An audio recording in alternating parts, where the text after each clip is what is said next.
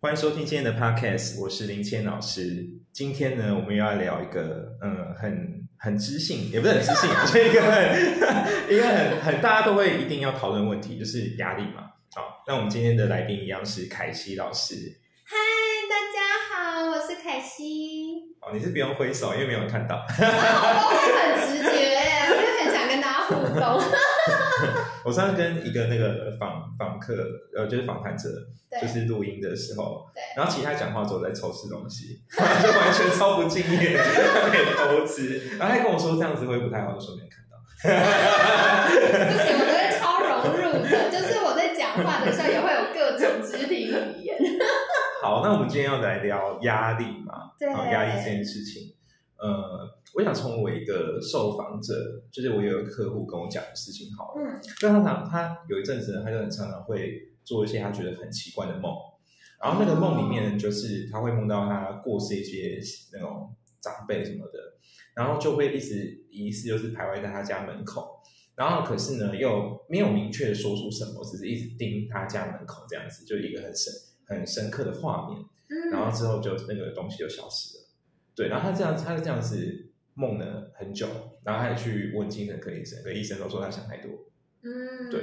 然后这件事情我就觉得很不可思议，因为是在我对我来说，这个人很少见。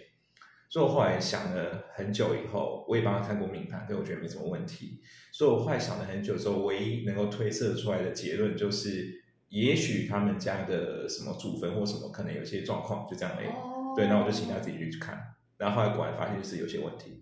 就好像有因为台风天的关系什么，就有点受损这样子。哦，好酷！对对对，然后他后来就是真的找你修完以后，哎，他就没有再做这种诡异的梦。哦，对我觉得这很神奇。对，不过我觉得做梦这件事真的很有趣，我个人还蛮热爱研究梦境的。嗯，因为我我们其实每个人每天晚上都会一直在做梦。对。那只是你有没有发现你在做梦而已，因为正常来说，我们从清醒，然后开始想睡觉，到睡着，然后到我们进入熟睡期，如果我们的睡眠品质够好的话，它熟睡期会够深，然后够长，以至于后来它到快速动眼期，就是稍微清醒一点，进入要做梦那个状态的时候，我们应该是意识不到的。嗯。可是我觉得，当然一部分是像刚刚林谦老师分享，可能有特殊状况。那更多的人可能是因为压力或情绪，嗯，然后或者是他内在有个什么事情要提醒他，所以我觉得做梦是可以打破那个意识跟潜意识的疆界，然后让你的大脑或者是你的潜意识或你的身体，告诉你一些事情。应该这样讲，就是我们大部分人做梦其实都是因为日有所思嘛，就你有些挂念东西，它来做梦反反映出来这个现实的投射。对，嗯，但是你没有一些经验，就是你真的因为做这个梦，然后那个梦境非常记忆的非常清楚，就可能过一阵子几乎是一模一样东西发生。哦，呃，我有遇过一次，可这次做梦很有趣，就是我我是一个从小到大睡眠品质都蛮好的人，我不太会做梦。可是那一次我做梦醒来之后，我对于那个梦境的情绪，就是我醒来之后，我不只记得梦境，那个情绪遗留到我一整天，那个情绪冲击都还是很明显。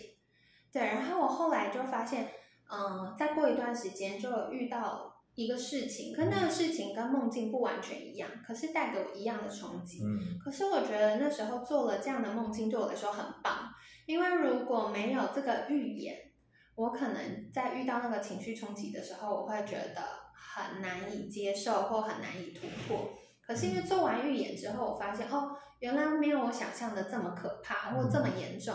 我反而可以比较放松、比较自在的去看待哦，这就是一件事情发生了，然后我尊重它发生的过程，嗯，然后我接纳这个事情就是结束了，要离开了，嗯，所以我比较是用一个第三者的角度在参与这整件事情的时候，嗯，我觉得我的那个梦境预言保护了我的情绪，嗯嗯。我的梦境通常都可能跟保护情绪完全无关，就我的梦，我梦境呢通常就是我只要记得越清楚，通常后面就会发生，只是我不知道发生的时间是呃一个礼拜后还是可能几个月之后，我不知道。像我最近有个梦是很神奇的，就是我的客户呢，他之前一直在考教证，反正考了几次，他一直没有拿到那个正式老师的 offer 嘛，想想把他考到。嗯，然后呢，当他考到之后呢，他跟我说他考完了，然后后续就没有联络这样子。对，可是有一天呢，我就不知道为什么就梦到我的客户。然后我就梦到那我的客户，因为他因为我客户之前在专业考试，所以他就一直抱怨说他会不会这样子就一辈子读到死。然后，然后就那一天，我就有一天呢，我就突然做梦的时候就梦到他。嗯。然后我就梦到他呢，就是他跟一个人在牵手，可是那个人的脸孔是模糊的，我看不到。对。但是我就有看到他很开心的样子，然后就跟那个人在散步逛街。然后这个这个可能持续在十几秒。然后因为很深刻，我就觉得说我在做梦嘛，然后醒了。然后醒以后，我就觉得这个很奇怪，因为我很少会做那种深刻的梦，所以我就忍不住私讯他说他是不是最近有开始谈恋爱或怎样？然后他非常惊讶说：“哎，你怎么知道我昨天才开始这样这样子？然后跟某个人在一起？然后对，然后他说的那个某个人是我完全不认识的人，完全不知道。哦，如果是你认识的人，说不定在梦境里那个脸孔就很清楚。嗯，清最好不要，我不想知道这么多事情。然后我的客户有时候。怎么讲？就我的客户呢，有些时候他们把我的功能当成神父，你知道吗？对，然后就跟我告诫一些我根本不想知道的事情，然后讲一些他们自己的八卦或自己小小的盘算，说要如何勾引走别人这样。我根本不 care 啊！你跟我讲这干嘛？对对对，然后还问我意见，说哎这样好不好？我哪知道好不好？有付费就可以提供建议。那可能再加加钱，我没有做服务啊！你问我干嘛？我哪知道？我又不是对方。大师。希望这样子。对啊，我觉得真的耶，做梦这件事很有趣，因为我自己比较没有这样的经验。我遇到的都是跟我自己比较有关。然后我还印象很深，有一次做一个很可爱的梦，就是我梦到我去参加一个婚礼，嗯，然后。婚礼结束不是都会有那种茶点嘛？嗯，然后我就穿的很漂亮，可是我居然偷偷偷偷跑到桌子底下，然后桌子有桌布嘛，嗯然后就探头，然后跑出来，然后就发现有个超好吃的巧克力蛋糕，嗯，然后就整个拿起来，然后就咬下去了，然后咬下去就是因为你在睡觉，所以牙齿就是这样的那个咬下去的感觉，就是牙齿上下牙齿碰触的那种感觉，然后我才醒来就发现。然后后来就发现，哦，原来是因为我戒麸质太久没有吃蛋糕了，然后我就突然很想吃蛋糕。我的好像比较都跟口腹之欲有关。哦，我的梦都蛮大的诶，都是那种比较大的事情。真的？通常都不是小事，通常都是大事。嗯嗯，比方说，我之前就有梦到一个很奇怪的景象。嗯，就是呢，我就梦到我跟当时的前女友。然后不不知道为什么他他疑似在百货公司跟我吵架，然后就那个画面就停在那，但是我那时候不知道那是什么意思，因为当时都很稳定。然后后来过几个月以后呢，有一次啊那个事情很瞎，反正有一次我就是在百货公司的时候搞丢就是什么他的这个折价券礼券吧，然后他很生气说他要跟我分手，然后他就把那个东西丢下来，然后就走了这样子，叫我东西丢掉然后就走了。好严重。对对对，然后反正那件事情就后来发生，跟我梦境一模一样。然后也因为这件事情后来分手，就吵起来，我莫名其妙的原因，对对对。但是我，但我事后就觉得，哦，就是这个梦的确很有趣，对，因为因为有些时候梦是不合理的，因为你当下并不知道这个这个意思到底是什么意思，对对对。但我觉得从某个角度，有可能是因为你潜意识已经发现一些征兆，可是你的大脑意识层面并没有留意到，嗯，所以他就提醒了你，嗯。提醒我要记得百货公司，记得不要去就不会分。害我有一阵子很讨厌去百货公司，我 就会有那种很不爽的阴影。好可怜哦。对啊，不过我觉得这的确啦，就是各种情绪冲击也是我们潜在的压力。然后我觉得像大家如果很多梦的话，我真的很推荐大家可以把梦境记下来。嗯，因为有的时候。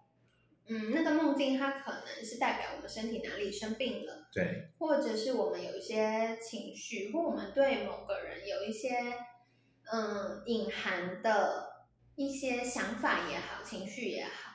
那如果真的醒来之后还是很清楚的这种梦，我们就可以记下来。然后如果特别是有情绪、有味道，甚至有些人说他的梦是有颜色的，那都可以记下来。然后，嗯，可能再过一段时间，再回过头来看，就会知道说，哦，当下可能遇到什么事情这样子。他的梦会有人是没有颜色吗？其实我蛮好奇这件事情。一般大部分好像是说梦是没有颜色的，所以梦就只是一个画面。对，大部分。哦，你说它背景没有颜色嘛？就只有那个人或者事嘛？没有，对，就是它整个就像一张照片这样子。对，哦，对，因为一般的梦也不会说各个细节都这么清晰嘛。哦，嗯，好神奇，好，因为因为我的梦都很像是那种。乡土剧 就是就是真的会有画面，然后会有这个动作这样子，可能台词不清楚，然后我就哦，然后就重复在十几秒，然后就醒过来。好有趣哦！而且有些时候我在醒过来之前，我还很我还很清醒知道说我在做梦。哦，对，我也 对对对对对对对。然后起来后就觉得太太奇怪，然后就把它记下来。我自己是遇到，比如说可能那一阵子很忙，工作压力比较大，然后我就会做噩梦。可是做噩梦的时候，我就知道哦，就是在做梦。就我反而是做噩梦的时候，我会知道我在做梦，然后我就跟自己说好了，可以醒来了。然后醒来之后，它就好了。哦，嗯，这也是算一种什么治疗效果吗？之类的。好，我真希望可以常常做这种梦。对，因为我觉得有的时候是你的压力很难在白天获得一个释放，所以它需要大脑在夜间的时候释放你的情绪跟压力，而且。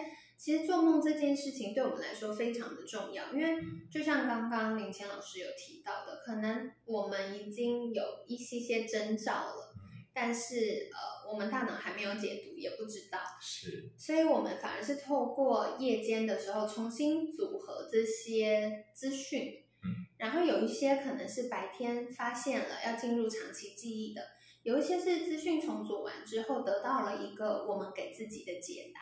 嗯像我自己的工作，其实严格上来讲呢，除了算命之外，我觉得有个很大的功能是要接住对方的情绪。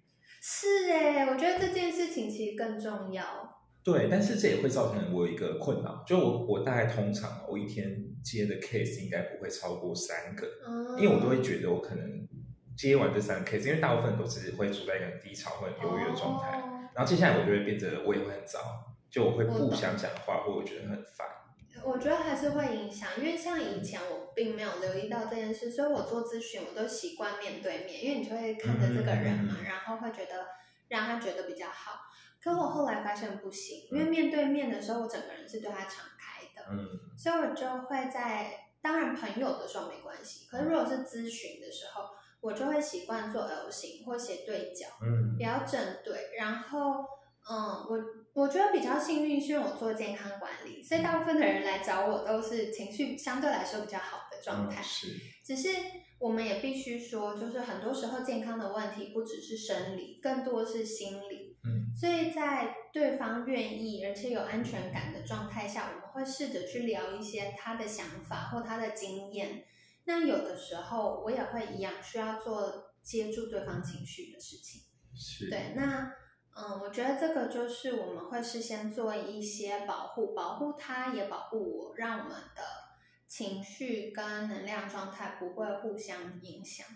嗯，因为像我自己，就是以前在咨询或备课完，我觉得不要说咨询备课这么严重的事情，我光是回学生讯息，就是在手机上回复而已哦，文字而已。呃，如果对方状态不好，我就会喉咙痛。然后如果真的他。对方状态太不好，我可能会头痛，就是哦很严重这样子。所以我觉得这个就是我后来发现这件事之后，就练习保护自己。所以我觉得不只是像我或林谦老师在服务我们客户，我觉得对一般可能像我们听众朋友们也是，嗯，就是当我们觉得对方的状况不太对的时候，我们要先练习，先保护自己。嗯，才不会，我们也被对方的状态引动，然后两个一起陷入，不管是低潮或者是愤怒。嗯嗯，所以你要先，你要先划清楚一道一道那个自我界限。没错没错。不要让对方的情绪去影响你。对。然后也会让你的专业判断会有一些死角。对，而且我觉得要很清楚知道那个界限，比如说。我的责任就是发现他的状况，嗯，可是他要怎么决定，他有多少精力，或者是预算，或者是意愿要去解决问题，那是他自己的选择。如果我今天觉得你已经这么严重了，我就是一定要你变好，然后我不计代价，甚至我愿意多协助你，要让你变好，在这个状况下，他会有压力，嗯，然后他的状态就会影响到我。对，所以我觉得我其实也在服务客户这几年，学习一个很重要的事情，就是要尊重。嗯，我尊重这个生命，在他甚至自己都没有意识到的状况下所做的选择。对，对我觉得这是对彼此来说都比较好的。是的，嗯呃，像我自己很其实蛮讨厌或是很害怕客户跟我讲一个问题，他就问我说：“老师，你觉得谁比较好？”我怎么会知道谁比较好？我又不是你，我觉得很好，不一定你好啊，对不对？对啊，对啊，真真的耶真的会这样啊，或者是他会问说什么？老师，你觉得谁看起来比较顺眼？啊，那可是我喜欢，不代表我喜欢的。你问我干嘛？对啊，我说都很尴尬。然后我一开始很菜鸟，在我我还会很认真回答。然后后来有一天，我就突然想到说，关我屁事，我怎么回答这件事情？对啊，真的，所以我后来就会说，那你觉得呢？然后他就会会会讲，那如果他真的讲得出来，就代表他内心已经有个定见。可是如果他讲不出来，就代表他其实觉得这两个都没那么好，那就下一个啊。不过我有个蛮神奇的能力，嗯就是呢，如果今天啊，比方说你现在有交往另一半，或者是还不确定是在暧昧关系的，然后呢，只要你带他来坐在我的面前，他可以不用跟我聊天哦，就是坐在我前面或者附近好了，然后他只要花十五到二十分钟，我就可以对他做一个基础的判断，然后我可以，然后我会私下再告诉你他适不适合你，然后通常我这个判断应该九成都会中。好强哦！好，我以后对但是但是我不知道，但是 但但是我不知道为什么会有这种东西，就是我不是用它面相去判断，我只是一种感感觉。但我必须说，我觉得这件事很准，因为就像我们常常说的，语言其实只占我们沟通的很小一部分，更多的是他的状态。所以，像我常常也会先觉得这个人怎么样，可是我就会觉得我是不是太先入为主？嗯，但是我就会观察哦，原来我会对他有这样的想法，是因为可能他的肢体语言，然后他的表情或其他的事情，所以我觉得不是说很多事情很玄，是我们静下心来看的时候，他的确会有他的脉络存在。是，对，像我自己就是可能跟一些人谈个二十分钟、半小时，我就会知道说，哦，那他大概的状态是什么，让我们接下来以因为健康管理嘛，那以健康管理的角度，我要先协助他什么？就是我觉得更多时候协助的不是他所认为的要减肥啊或舒压的问题，更多的是他内在的这一块压力啊、认知啊等等的。像我之前呢有一个前同事，嗯然后他就是后来有认识一个好像就是什么工程师男友吧，不知道是怎么认识的，就可能那种奇怪的相亲场合之类的活动，对对对。然后他觉得对方看起来很乖，然后看起来又菜菜的这样子，应该应该很安全。然后他就带我来，他就带我去跟他们吃饭，这样子就超诡异的一个场合。对，可是呢，我就坐在那个她男朋友的前面，然后他就过一阵子，我就觉得很怪，就是那种怪，并不是说我觉得他人不好，而是我觉得他说他单身很久找女朋友这件事情，我觉得是不太合理的，因为我就觉得他一直都有对象。哦，对酷然后后来我就把我这个疑问丢给我那个前同事，然后我那个前同事后来就决定要认真查查看，然后他就去反正他偷看他手机，然后就发现他一个其实有一个未婚妻，已经要准备了，所以他一直都是小，但是他一直都是小三，可他不知道，好，他以为他也是正宫，啊，好严重哦，而且对方的的的长相是你看起来会真的觉得他很值得信任。就是很安全。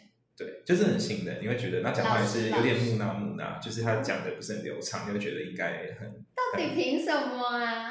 对，这才是大师。真的耶，真的很好。我觉得林谦老师可以开一个就是认证男友服务，然后我就坐在这，然后让他给建议，然后每个都每个都收两千，哦，我就赚烂了。可以可以可以，你就是呃，如果需要这个服务的话，就大家先约林谦老师的时间，然后约一个五星级饭店，请老师吃顿饭，啊，记得男友要带来。我觉得我应该会被那些男的打死，那个门都出不去。没有，你就可以赚两手，就是哎，女生麻烦你的时候付两千，男生贿赂你就付两万，这样。哦，那我就可以自己开公庙，可以可以，全台湾都有设分店这样，可以可以可以可以用来 pay。真的。哦，后哎，对啊，我们这这一场其实认真都可以很赚很赚大。对，欢迎听众朋友们入股这样子。呃，等我成立公庙再说。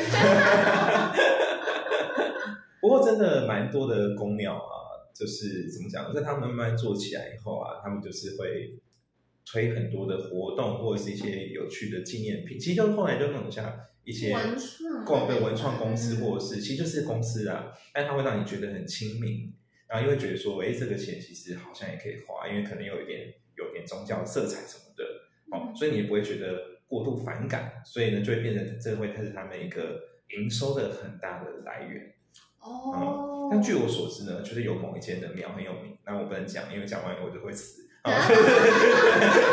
就是某一间庙啊，呃，我梦到了某一间庙，我梦到了某一间庙，反正就是他在呃，真的就是全台湾很知名之前，他其实就是在地就是小有名气，就可能在地知道，可其他县市不会知道啊。可是呢，为什么他有一天突然开始改变他的人生呢？他的命运呢？就是因为呢，后来他们的公司的那个董事会，反正就投资客啦，后来就换了一批人。然后那一批人是比较有商业头脑，他们就觉得，哎，其实这些庙原本的风评就不错，然后地点也还 OK，那为什么不把它真的认真推起来了？所以他们就真的花了一大笔钱，然后去找那种很知名的那个广告团队去做行销，然后呢，他们就大概砸两三年，就是疯狂的行销，或者找名人背书什么，或见证奇迹，反正写的就是好像诚恳，但当然有些夸大，但大部分都是蛮诚恳这样子，我心中分享，然后因为这样子铺天盖地不断洗。所以洗久以后，就很多人他可能 Google 或什么的时候，就第一时间就觉得，哦，这些庙应该是还蛮前面的或前十名，所以就 慢慢的就是这些庙就一直一直往上爬爬爬爬，所以爬到后来，这些庙就是专门就是每年有办什么特定的活动啊，他们就光那个活动可以收到非常非常多钱，哦，对他们就非常稳定了。因为凯西从小就是基督徒，所以我对公庙运作没有那么熟悉。可是我的确在这几年，有时候在 FB 的广告上，会看到很多是公庙的纪念品的广告。嗯，然后我就觉得，其实蛮聪明的耶，因为对大家来说，可能它不只是一个纪念品或文创商品，可能也换了一个心安。是，那像比较大的集团啊，可能就是跟所谓的类似那种生命礼仪或什么，反正就是类似公庙系统同样的公司啊。其实他们呃，因为他们的产业链比较大，或者是这些公司比较大，影响力比较大，所以它其实呃，对于价格的议价权就非常的强。对，举一个简单例子，比方说呢，如果啊有人想要订购花的服务。那因为这些公司不可能他们亲自去做嘛，没有那种时间，所以它一定是外包。可他们可能就是，比方说他去找下游厂商说，哦，比方说这一盆花是五百块之类，我就全盆。好，那可是这五百块呢，到他上面以后呢，他可能就是卖客户是一千。可是有些时候，因为那个那个花的那个厂商还是会标出他的名字嘛，他那个牌子不会拆嘛，所以有些客户可能就会觉得很不满，可他又不敢跟杀价，因为觉得很严肃，不敢杀价，所以他就直接打电话去骂那个。就是那个卖花的厂商，可那厂商他不能跟他讲说，他其实下单的时候就给我那些钱，我没有赚那个，对对对，他不能讲，然后就变成他们就觉得很痛苦，他没有议价权，就会变这样子。所以其实有些时候就是有点无本生意的概念，因为有些行业就是真的不太敢杀价。对啊，对啊，因为比如说像刚刚林强老师说，就是人生最后一件大事。就是可能家属或晚辈就不敢在这种事上怎么样，嗯，所以反而就是人家开多少他觉得合理，可能就付了。对啊，你也不可能老师来念经，念完经又说，我觉得你声音不好听，念的不好，刚刚漏了，对，刚刚漏了，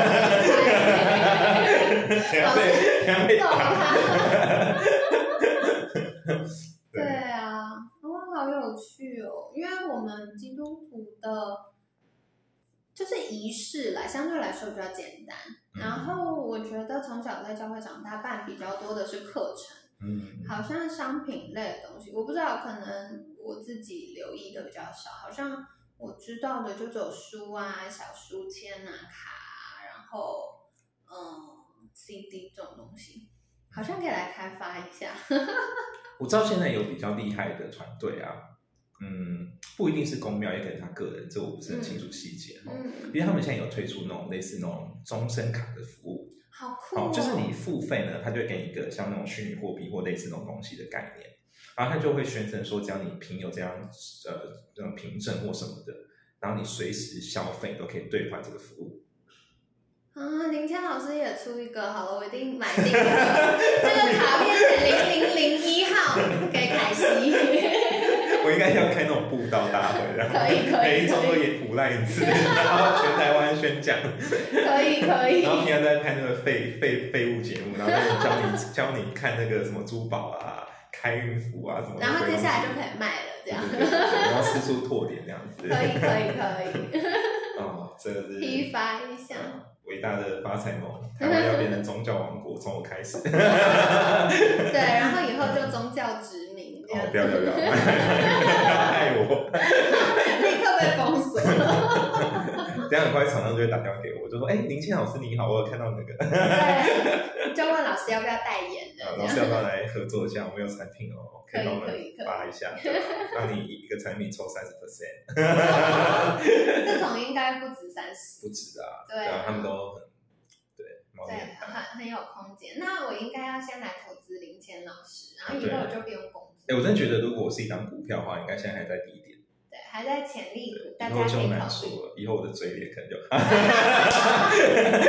以后要约约不到。以后都，以后每天都有那个罐头讯息回复说老师很忙，对，老师现在不方便哦。你要先付十万才能够预约时间哦。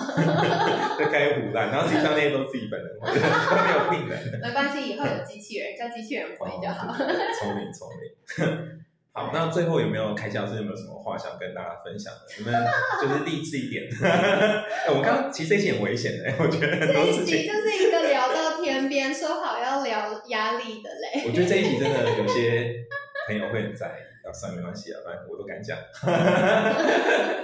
好了好了，我救一下老师的节目。好了，说回来压力，我觉得因为现在秋冬啊，大家季节转换的时候，的确比较容易会有压力感。那生理上压力可能就是过敏啊，然后变胖啊这些，或者有些人会觉得比较容易疲劳。那心理上当然各种情绪的冲击，比如说变得容易焦躁啊、失眠，失眠算心理嘛？对，反正就是压力大、焦虑啊、忧郁的状况也会越来越多。那简单给大家分享三个技巧，嗯，就是我觉得平常心理的层面有林谦老师来照顾大家我不要，立刻拒绝，立刻拒绝。好，赶快付钱这样。好，那生理上，我觉得第一个是大家可以多吃点鱼，嗯，因为鱼是好消化的蛋白质，然后它不会让我们消化上那么负担。那另外鱼的话，它有欧米伽三，嗯，可以帮助我们修复细胞膜，促进神经传导，然后帮助大脑不要一直发炎，嗯，它就会情绪比较舒压。是，对，所以我觉得一周最少最少最少一周二十一餐嘛，就是呃，如果可以吃到三餐以上的鱼，对于我们的健康会立刻有帮助。嗯，那第二个就是我觉得我们之前有聊过，那今天再次强调，要帮助我们。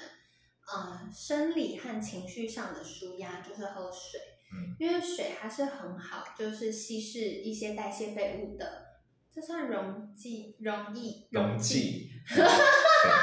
以前念的书都烦老师，对，这是很好的溶剂。那嗯，另外，如果大脑缺水的时候，也会想要吃一些垃圾食物啊，或者是会更容易焦虑、烦躁、易怒，所以多喝水可以帮助我们觉得好一点。那第三个也是之前跟大家分享过的，就是散步。散步本身呢，它除了是一个很适合燃脂的活动之外，它也是对大脑来说也是非常释放压力的。嗯，对，所以一天尽量给自己加起来有一个小时的散步时间，可能早上、中午、晚上各走二十分钟就完成了。对，所以给大家。